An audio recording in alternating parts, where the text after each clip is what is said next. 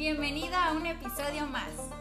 Yo soy Itzel Hernández, estudiante de la licenciatura en Mercadotecnia de la Universidad Juárez Autónoma de Tabasco, y en este nuevo capítulo abordaré un tema aclamado por los que siguen en la lucha de saber qué es una síntesis. Si eres estudiante o deseas aprender más, este episodio es para ti. Sin duda, la síntesis puede llegar a confundirse por el resumen. El primer episodio donde hablamos sobre este. Sin embargo, ambos tienen sus diferencias y formas de elaborarlos. En este caso, nos centraremos únicamente en la síntesis como forma de comprensión.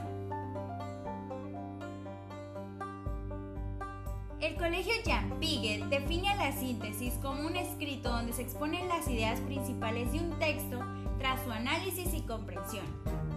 Se trata de un texto que permite plantear la información más resaltante de él, en el cual se debe describir tanto las ideas principales del mismo como los argumentos y planteamientos del autor. Es un trabajo descriptivo y a la vez de análisis, ya que implica la organización de las ideas del autor, pero por parte del lector, con el fin de hacer comprensivo lo que él mismo dice. De acuerdo con Chirinos A, las cualidades que posee la síntesis es que respeta las ideas originales del texto y el estilo del autor. Es claro, condensa la información base, es un texto nuevo y las ideas expuestas están relacionadas con lógica y coherencia.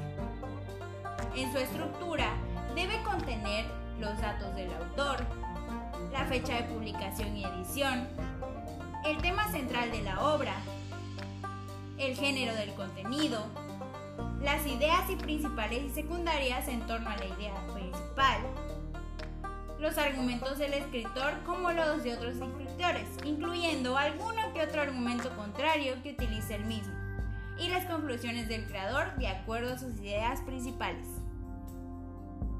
Por otro lado, también existen estrategias para realizar una buena síntesis. Por eso Chirinos expone una serie de pasos para hacerlo. Primeramente, hay que leer el texto con atención una primera y segunda vez.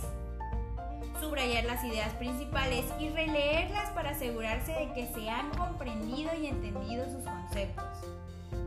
Posteriormente hay que redactar el otro texto donde se explique con las propias palabras las ideas tal cual se hayan entendido, de manera que facilite el estudio y comprensión del texto. Recalcar que hay que expresar solo una idea por párrafo, emplear conectivos para unir las ideas, escribir el texto en tercera persona, no poner opiniones propias y asegurarse de que contenga todas las partes de una síntesis. Una vez entendido todo lo anterior, jamás vas a volver a confundirla con el resumen. En conclusión, la síntesis es una forma para comprender los textos y es expresar con las propias palabras lo que el autor dice de manera que se puede entender mejor lo leído. Y bien, hemos llegado al final de este episodio. Recuerda que todas las referencias utilizadas están ubicadas en la descripción de este mismo para consulta. No te puedes perder este próximo episodio donde se hablarán cosas muy interesantes acerca de la descripción que no sabías. Espero que haya sido de tu agrado y nos vemos en la próxima.